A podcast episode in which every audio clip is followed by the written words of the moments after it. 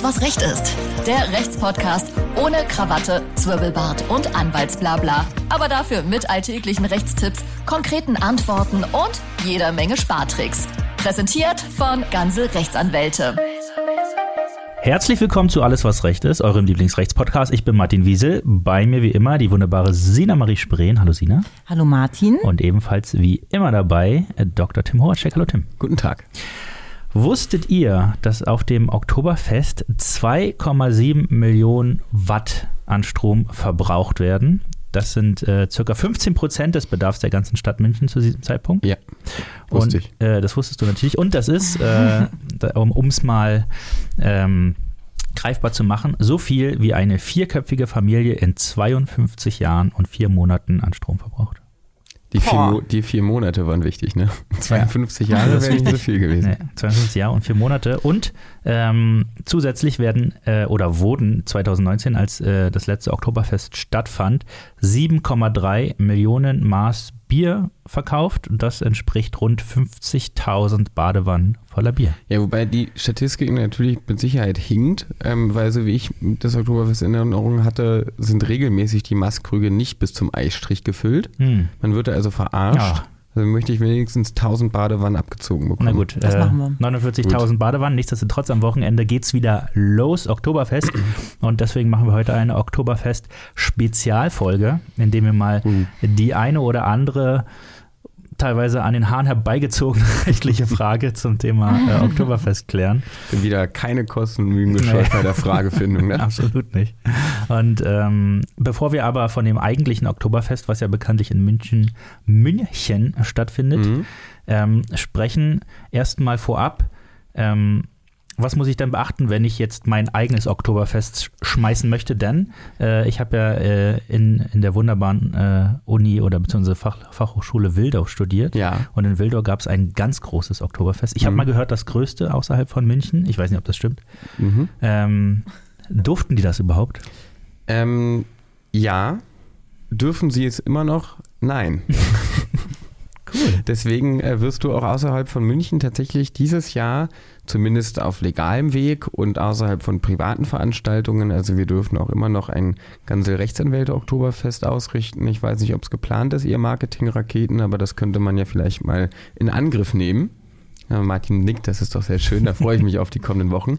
Aber die Stadt München hat äh, die Corona-freie, äh, nicht die Corona-freie, sondern die Corona-bedingt Oktoberfestfreie Zeit genutzt und sich gesagt, wenn wir 2022 wieder an den Start gehen, dann voll und dann auch nur wir und sich mehrere Begriffe, nämlich unter anderem den Begriff Oktoberfest, München Oktoberfest, Oktoberfest München, Eudewiesen, Oktoberfest Eudewiesen München ähm, und auch nur Oktoberfest als europäische Marke schützen lassen. Das bedeutet, zumindest in Europa, darf niemand mehr, der einen kommerziellen oder gewerblichen Hintergrund damit verfolgt, mit den gerade aufgezählten Begriffen werben. Das ähm, kann man natürlich auf der einen Seite verstehen, weil an den Marken hängt wahnsinnig viel materielle Bedeutung dran. Das ist bares Geld, aber ich bin mal gespannt, vielleicht auch, ob die ganzen Hofbräuhäuser hier um die Ecke, das Hofbräuhaus äh, Berlin, von dieser Befreiung oder von dieser Einschränkung befreit werden, weil ich kann mir kaum vorstellen, wie das aufgemacht werden soll, marketingtechnisch, wenn man dann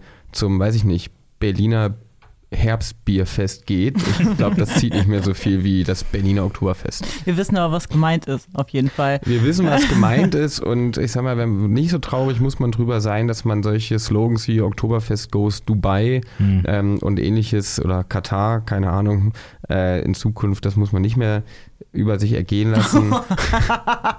Gut. Allerdings, äh, ja, allerdings ist das, was ja, der Rest halt auch davon betroffen und damit reihen sich diese ganzen Begriffe ähm, zu den Wiesen ein, denn bereits die Wiesen wurden äh, 2018 markenrechtlich geschützt. Ähm, jetzt, wenn wir schon äh, bei der Werbung sind, jetzt äh, mal eine Frage davon ab. Ja. Also man, man kennt das ja oder irgendwie ist es in meinem Untergehirn, wollte ich schon sagen, ähm, Mhm. so verankert, dass da immer so kleine Babys mit einem Bierkrug stehen. Also jetzt hier bei Ber Berliner Kindle zum Beispiel oder Münchner Kindle gibt es auch. Und jetzt einfach mal eine Frage am Rande. Ähm, darf man heutzutage noch mit Kindern und Bier werben? Es also gibt- ich habe nur diese alten Werbung im Kopf, aber ich glaube nicht, dass mit neuer Werbung noch so Es gibt Münchner wird. Kindle. Ja. Bist du dir sicher? Ja, ziemlich sicher. Okay. Dann- Sonst dann- müsste ich nochmal Dann habe ich wieder was gelernt. Past recherchieren. Aber ähm, dein Unterhirn lässt sich nicht im Stich, liebe Sina.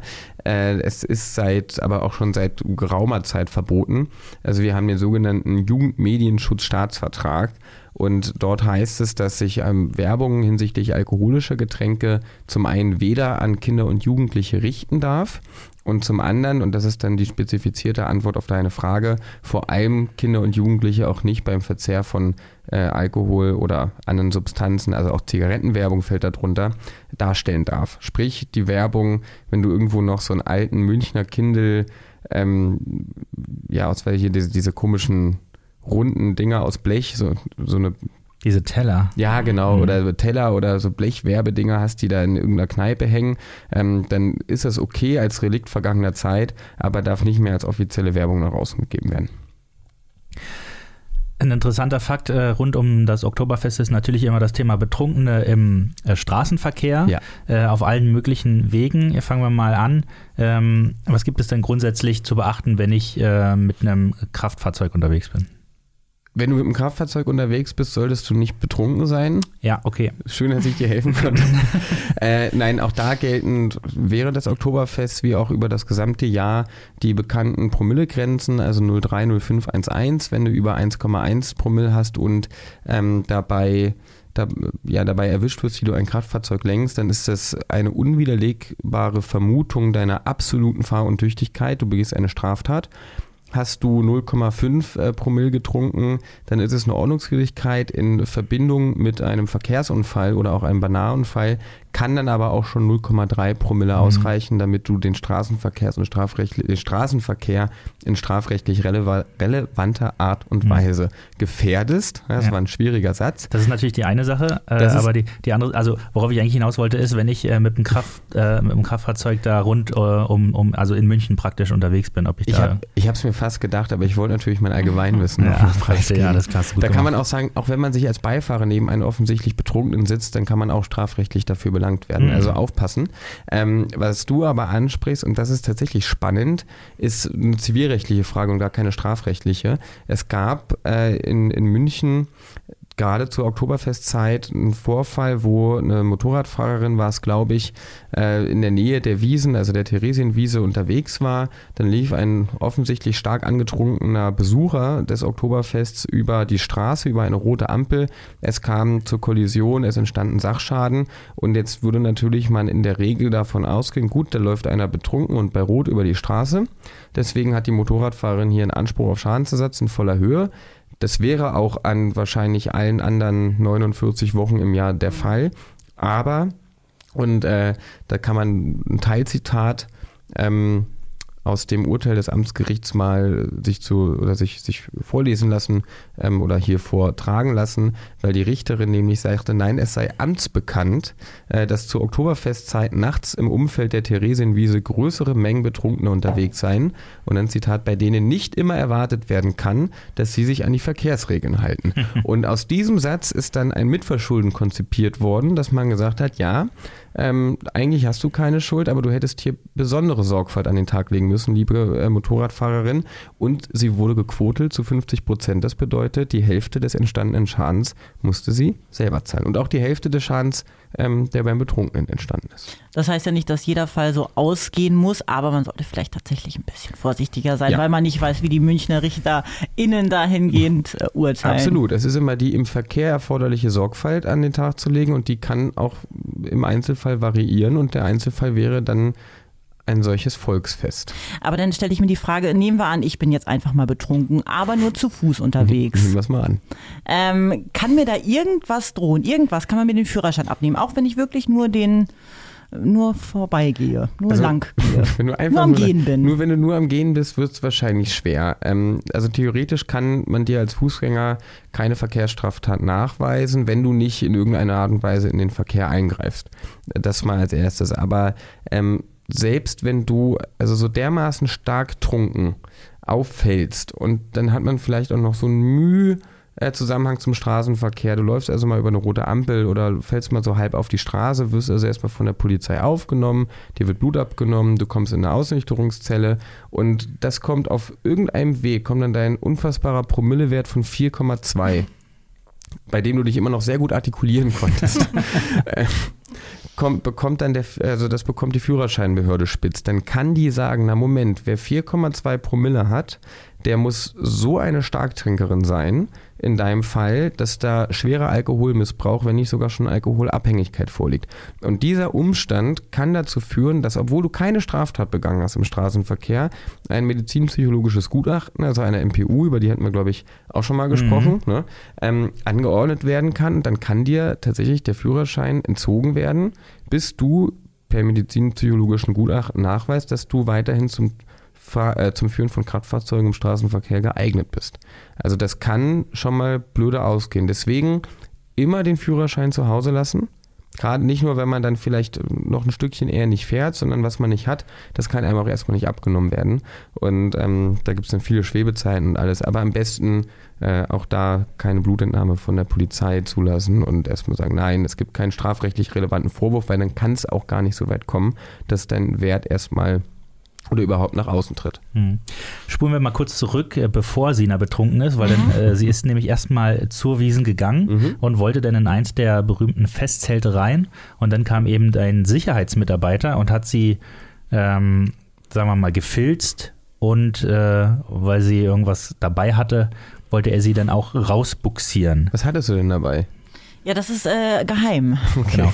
Aber ähm, die Frage wäre jetzt, äh, was sind denn die Rechte der Sicherheitsmitarbeiter? Was muss ich mir gefallen lassen oder ja. beziehungsweise Sina und was nicht? Du musst dir tatsächlich einiges gefallen lassen ähm, und genauso treten die ja auch auf, wobei ich ganz ehrlich sagen muss, ich wäre ungern Sicherheitsmitarbeiter in einem äh, Wiesenfestzelt. Ähm, Fakt ist, wenn du dich so benimmst, und das kann halt auch durch ja, Besitz von illegalen Substanzen sein, dass du gegen die Hausordnung verstößt, dann begehst du unter Umständen eine sogenannte verbotene Eigenmacht. Ähm, Du störst nämlich den Inhaber des Zeltes an seinem Besitz, auch wenn sich das ganz blöde anhört. Äh, aber du, ne, du stehst quasi auf dem Grundstück, obwohl dir der sagt, nee, du sollst nicht mehr. Und wenn du dann der Aufforderung, du sollst nicht mehr nachkommst, dann kann das strafrechtlich relevant sein, Hausfriedensbruch. Aber vor allem verbotene Eigenmacht. Und mit verbotener Eigenmacht darf man sich in einem verhältnismäßigen Umfang zur Wehr setzen. Und da gab es einige Entscheidungen, die dann gesagt haben, also der klassische Polizeigriff, das ist äh, so dermaßen Usus, dass der angewandt wird, der ist in jedem Fall verhältnismäßig, den musst du dann über dich ergehen lassen. Wenn jetzt natürlich Sina sagt, ach Gott, das tut mir total leid und ich gehe und hier, ihr könnt das einziehen oder was weiß ich, dann wird keine Gewalt angewendet werden dürfen, aber wenn Sina probiert abzuhauen ähm, oder in die Menge zu flüchten, dann kann das durchaus mal scheppern und dann kriegst du fürs Scheppern auch kein Geld. Die Frage, die ich mich auch, glaube ich, unterbewusst immer so stelle, ist ja, äh, wenn man irgendwie eingelassen wird und manchmal wird man tatsächlich abgetastet. Ja. So. Ähm, und normalerweise wäre ich dann immer von einer Frau abgetastet. Ähm, ist, ist das, muss das so?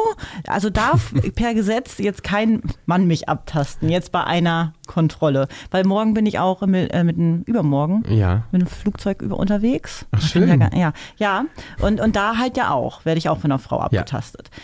Jetzt ist da die Frage, wie, wie, wie sieht das da jetzt beim ähm, Ja, das ist tatsächlich, aus? tatsächlich kannst du, zumindest wenn du äh, auf jeden Fall nicht von einem Mann abgetastet wirst, wenn du sagst, es ist mir egal, ähm, komm ran, freue ich mich drüber, dann, äh, dann ist das auf jeden Fall auch in Ordnung. Aber wenn du sagst, nein, ich möchte mich nicht von einem Mann abtasten lassen, dann ist das äh, aus ja, Sittengründen, aus äh, Sitte des Anstandes ähm, durchaus auch dein gutes Recht. Und dann musst du von einer Frau abgetastet werden. Und wenn es keine Frau gibt, die gerade da ist, dann musst du ohne Abtasten reingelassen werden. Das ist kein Grund, weshalb dich der Veranstalter dann äh, nicht reinlassen darf. Ins Zelt, selbst wenn es in seinen Bedingungen vielleicht drinsteht, die wären dann unwirksam weil du, wie gesagt, ein gutes Recht darauf hast zu sagen, nein, keine grapschenden Männerhände. Apropos äh, Zelt, ich habe gehört, dass es da so eine Art Schwarzmarkthandel mit den Plätzen bzw. den Tischreservierungen gibt, weil die ja so begehrt sind. Ja. Was hat es denn damit auf sich? Ähm, ja, das ist im Endeffekt nichts anderes als äh, Via GoGo für, fürs Oktoberfest. Also alles, wo viele Leute und wollen und wenig Karten da sind, äh, bildet sich zwangsläufig so ein kleiner Schwarzmarkt oder Zweitmarkt. Erstmal, und es gab ähm, jetzt ganz aktuell ein Urteil vom Landgericht München I. Da ging es um eine Eventagentur und um das Festzelt Ochsenbraterei. Und da muss man wissen, wenn man in die Ochsenbraterei möchte als Autonormalverbraucher, dann zahlt man für einen Tisch von äh, zehn Leuten 400 Euro. Aber nicht als Reservierung, sondern als Mindestverzehr. Die Re Reservierung an sich kostet nichts. Und diese Platzreservierung wollte jetzt äh, diese Eventagentur zuzüglich zu dem Mindestverzehr zu einem Reservierungspreis von, ich glaube, es waren zwischen 2.000 und 3.500 Euro äh, weiterverkaufen. Und da hat dann das Ochsenfestzelt gesagt, also Freunde, das funktioniert nicht, hat ähm, eine einstweilige Verfügung eingereicht auf Unterlassung, wurde auch bestätigt und auch das OLG in zweiter Instanz hat gesagt, nee, nee, so funktioniert es nicht. Also Zweitmarkt ist prinzipiell nicht verboten, kannst deine Reservierungen weiterverkaufen, kannst auch im Zweifel eine quasi Selbstbearbeitungsgebühr in einem angemessenen Umfang und das wären dann hier vielleicht 15 Euro, äh, so Pi mal Daumen raufschlagen, aber alles, was ähm, höher geht und vor allem in diesem, in diesem Bereich landet, das ist rechtswidrig und da kann der Veranstalter, der eigentliche, sagen, nö. Nehmen wir an, ich habe auf legalem Wege äh, meinen Tisch reserviert und auch gefunden und stelle mich dahin und äh, denke mir dann so, oh, der Maßkrug, der sieht aber schön aus, ne? den könnte ich meinen Vater noch mit, äh, mitbringen. Ähm, wie sieht es denn aus, wenn ich da mal so zwei einmal mitnehme nach Hause als Souvenir. Also da würdest du dich zumindest in eine hohe sechsstellige Zahl, wenn nicht gar siebenstellige Zahl von Mittätern und Mittäterinnen einreihen. Ähm, also alleine im 2019 gab es 111.000 ja, verhinderte mm. Diebstahlsversuche. das, da kannst du dir vorstellen, ja, also schlag noch mal mindestens mal zehn rauf, dann weißt du, was wirklich den Weg nach draußen gefunden hat. Und äh, ja, strafrechtlich gesehen bist du in einem ganz normalen Diebstahl. Der Maskrug gehört dir nicht, äh, du brichst fremden Gewahrsam und möchtest ihn in deinen überführen. Ähm, und damit kannst du Freiheitsstrafe oder Geldstrafe, wobei man jetzt ja. auch mal sagen muss, klar, im Einzelfall, wenn es heißt, ach, die Frau Spreen mal wieder dieses Jahr das fünfte Mal mit dem Maskrug erwischt worden, dann kann es auch mal ein bisschen Geldstrafe geben und, Tagessätze, und Tagessätze. In der Regel ist das aber so geringfügig, dass das eingestellt wird. Hm. Was ich ja so seltsam äh, am Oktoberfest finde, ist diese Kombination aus übermäßigem Alkoholkonsum und Fahrgeschäften. Ich finde es voll toll. Beides. Und äh, aber in unserem äh, fiktiven Beispiel äh, lässt Sina natürlich nichts aus und fährt ja, da mich den, als Beispiel nehmen ja, wieder, ne? Na klar, äh, alles Und dann fährt er den, ich weiß gar nicht, Breakdance oder was es da gibt oh, ja. oder die wilde Maus vielleicht auch. Ähm, und eins führt zum anderen. Sie muss sich natürlich übergeben. Ja. Ähm, muss sie denn theoretisch für die Reinigung zahlen oder ansonsten irgendeine Art von äh, von, von Ersatz leisten oder selbst auffischen? Also theoretisch ähm, musst du für die Reinigung zahlen. Jetzt mal so rein zivilrechtlich, wenn ich irgendwo hinbreche, dann sollte ich das auch wieder wegmachen oder dann muss ich das auch wieder wegmachen. In der Praxis sieht es insbesondere auf dem Oktoberfest eigentlich so aus, dass die Leute ja ihren Betrieb schnell aufrechterhalten wollen. Und wenn ich mir jetzt Sina vorstelle, nach vier Mass und drei, Runde, drei Runden wilder Maus, weiß ich nicht, ob ich jetzt von Sina das auch noch weglassen machen würde, das würde wahrscheinlich nur dauern oder das Ganze noch verschlimmern. Von daher äh, gehen wir mal davon aus, dass die da sehr, sehr kulant sind. Sie wissen ja auch, worauf sie sich einlassen.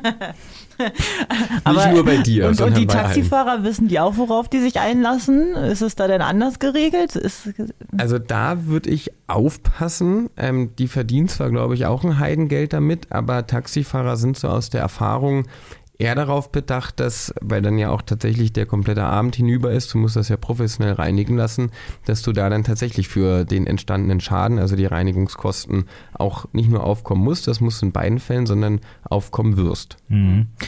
Die Frage ist ja, ob sich die Taxifahrer denn überhaupt darauf einlassen, wenn da jemand torkelt am Straßenrand steht oder ob er direkt abwinken also darf. Sie, sie dürfen in der Regel, also sie dürfen direkt abwinken und aus Erfahrung ich habe es mal bei einem anderen Taxistand gesehen. Ähm, passiert das auch mal gelegentlich. Also wer sich nicht verhält, da haben die Taxifahrer quasi das Hausrecht oder das Autorecht, um es besser zu sagen. Mhm. Und das dürfen sie durchsetzen und sagen, ich will dich nicht mitnehmen. Das müssen sie nicht mal begründen, werden aber dir in der Regel ganz klar sagen, du bist zu voll. Ich wollte es auf Bayerisch sagen, aber mir ist aufgefallen, ich kann den Akzent gerade nicht. also wir wollen ja auch nicht die ganzen Horrorszenarien äh, ausmalen, was alles auf dem Oktoberfest passiert. Was ist hier denn jetzt nach deiner Taxifahrt passiert? Nehmen wir doch mal an. äh, es war die fünfte Maß tatsächlich. Ähm, und ähm, ich glaube, dass man da sehr schnell eine Alkoholvergiftung bekommen kann nach einer, ich glaube, die will ich schon nach der dritten Maß bekommen. Und ich müsste jetzt mit dem Krankenwagen, müsste ich jetzt abgeholt werden und Ja. ins Krankenhaus. Ähm, wie sieht das eigentlich aus bei so einem Rettungseinsatz? Ich meine, das ist ja alles vorsätzlich passiert. Ich bin nicht irgendwie Ins Bierglas gefallen? in, ins Bierglas gefallen oder mich hat keiner übergefahren oder so, sondern ich habe ja vorsätzlich auch getrunken und dann im, im, bin ich im Krankenhaus gelandet. Muss ich denn so einen Einsatz bezahlen? Ich habe da keine Ahnung. Ähm, nein, musst du nicht.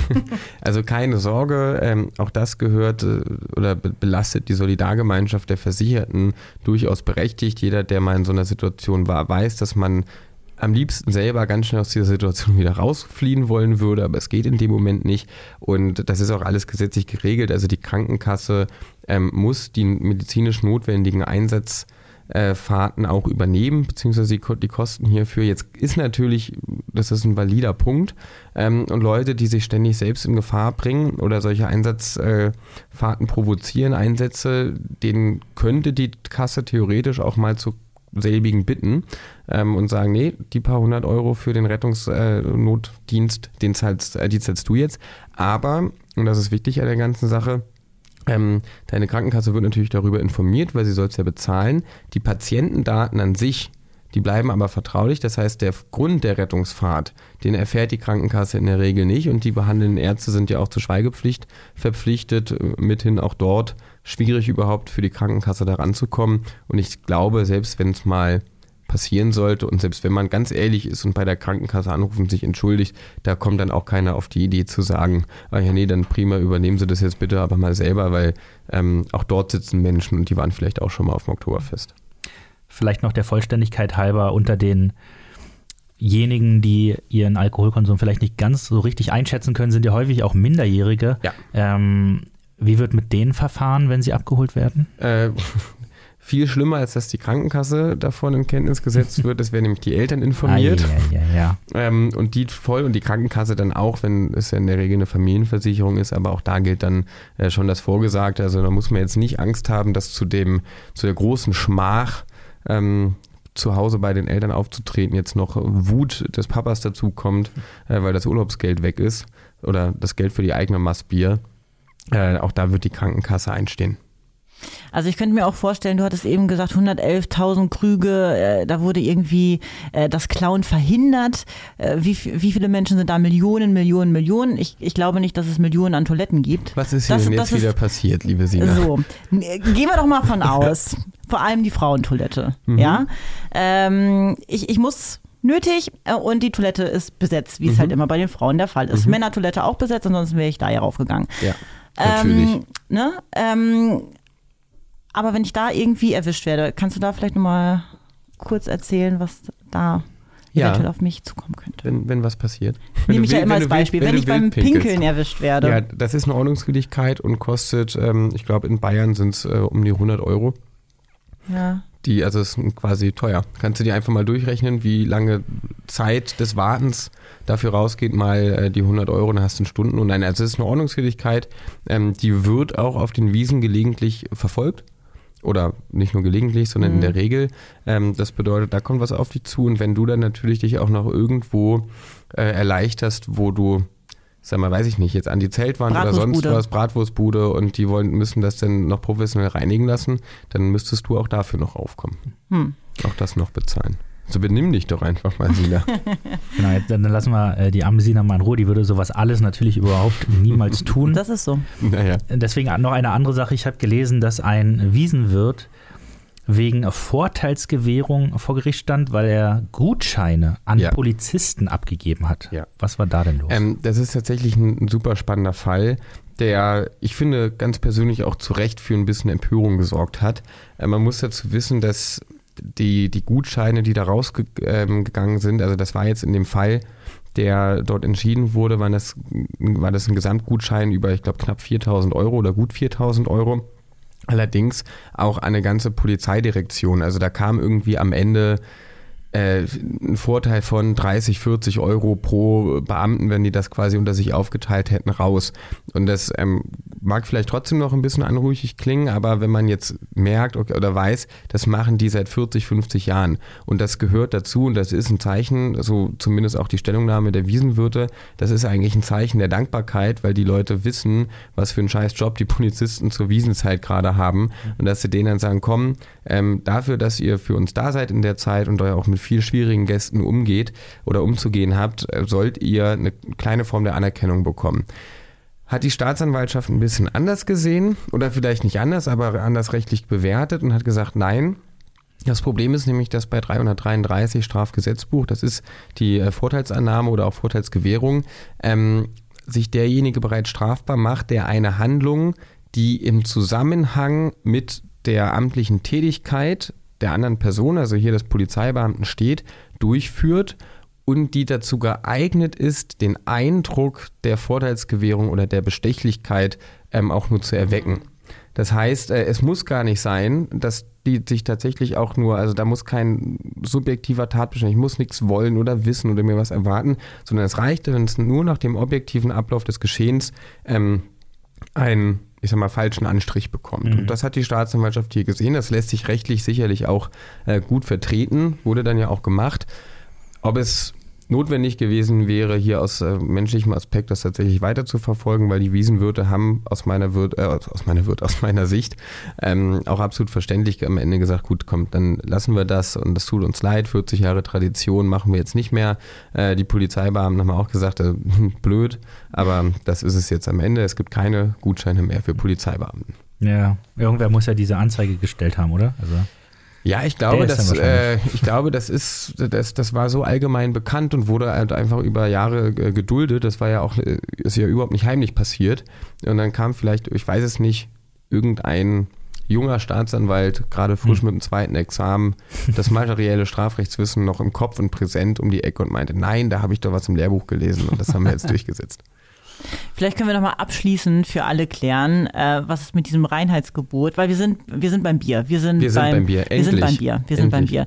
Was das mit diesem Reinheitsgebot äh, auf sich hat, weil Gebot, da geht einher mit Verbot. Gilt das überhaupt noch? Was kann man sich da heutzutage überhaupt noch darunter vorstellen unter dem Reinheitsgebot? Und nicht zu vergessen, äh, in diesem Jahr feiert das Reinheitsgebot 506. Geburtstag. Uh, ja, happy fast, Birthday. fast schon rund. Ja. Vorher hätten wir die Folge vor sechs Jahren aufnehmen müssen eigentlich, zum 500. Nein, das stimmt. Da muss, lass mich rechnen, 506, das heißt 1516 mhm. ähm, wurde das Reinheitsgebot äh, verabschiedet. Da steht im Endeffekt nichts anderes drin. Ähm, das kam auch aus Bayern, als dass zum Bierbrau nur noch Wasser, Hopfen und Gerste verwendet werden. Und das hat auch bis heute noch Bestand, zumindest in Bayern und Baden-Württemberg Er wird sich ganz stark dran gehalten.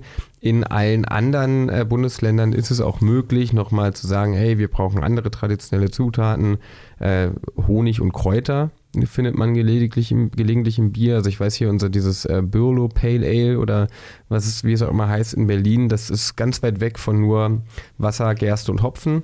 Aber, ähm, und das konnten die Bayern halt auch. Ich meine, es war äh, Wilhelm IV., der damals regierte. ähm, Warum lacht ihr denn da so? Der, dann ladet mich halt nicht ein, wenn ihr solche Zeitinformationen nicht wollt. nee, ist ja. witzig. Ähm, nee, und der hat äh, gesagt, dass es eben nicht mehr geben soll, weil man möchte sich auf diese Klarheit, auf diese Reinheit eben verständigen und man möchte das reinste Bier brauen. Und, das muss man ja sagen, er hat so viel Erfolg gehabt, dass dieser Slogan gebraut nach dem deutschen Reinheitsgebot mittlerweile international so dermaßen anerkannt ist. Gut, wer amerikanisches Bier mal getrunken hat, versteht auch warum. Mhm. Ähm, dass es da wirklich als äh, Qualitäts- und Gütesiegel verstanden wird. Ja, aber um das nochmal herunterzubrechen, es hat aber keine rechtliche Verbindlichkeit.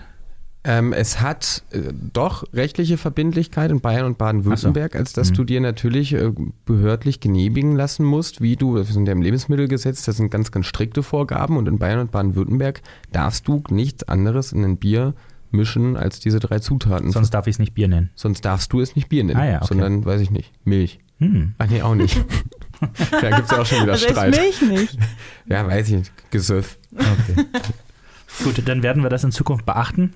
Unbedingt. Da, darüber hinaus möchte ich mich erstmal bei äh, dir, Tim, und bei dir, Sina, bedanken. Ich möchte mich auch bedanken. Ich mich ja, auch. Und das ist doch schön. Und äh, wir wünschen allen viel Spaß äh, auf dem Oktoberfest. Tim, wirst du hinfahren? Vielleicht. Hm. War wahrscheinlich nicht dieses Jahr. Ich wollte eigentlich. Tja. Ich muss ja Philipp fragen. Eigentlich wollten wir fahren. Na Aber dann. ich schweife ab. Ja. ja, apropos Philipp, ihr könnt euch auch gerne mal die Folge mit Philipp Zaber, davon ist nämlich Ja. die Rede, und äh, Professor Dr. Volker Römermann anhören. Ja, unbedingt. äh, zum Thema, ob unsere Richter denn unabhängig seien. Aber so viel nur am Rande ist mir gerade eingefallen. Äh, die äh, war sehr gelungen. Ansonsten macht euch eine schöne Woche und, äh, äh, und ciao. Tschüss. Ciao. Alles, was Recht ist. Der Rechtspodcast von ganze Rechtsanwälte.